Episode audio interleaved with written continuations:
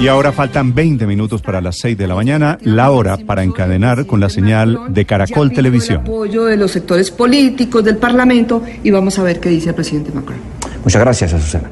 Vamos precisamente a esta hora de la mañana a Blue Radio y su director de Mañanas Blue, Néstor Morales. Néstor, buenos días.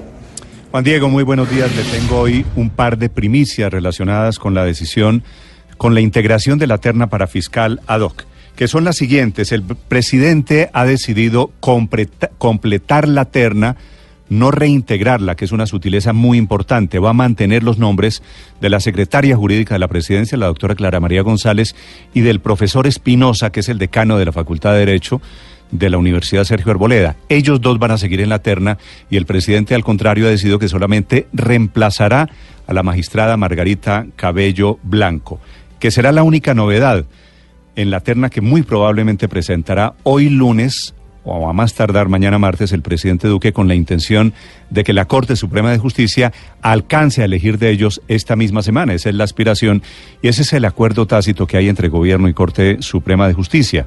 Si se mantienen los nombres de Leonardo Espinosa y de la doctora Clara María González y llega otra persona, no sé si hombre o mujer, la otra noticia que le tengo, Juan Diego, muy importante, es que en caso de ser elegida la secretaria jurídica de la Presidencia de la República, renunciaría a ese cargo, dejaría de ser secretaria jurídica de la Presidencia para dedicarse al tema de fiscal ad hoc, para despejar rumores de que habría una subordinación entre el fiscal ad hoc y el presidente de la República o que no se le está dando la debida importancia al cargo de fiscal ad hoc. Ambos, Corte Suprema y Gobierno, tienen la esperanza, la expectativa de que esta semana se resuelvan los escollos que evitaron que la semana pasada se produjera también la elección del fiscal ad hoc. Juan Diego, esta es la noticia del momento. Muy buenos días.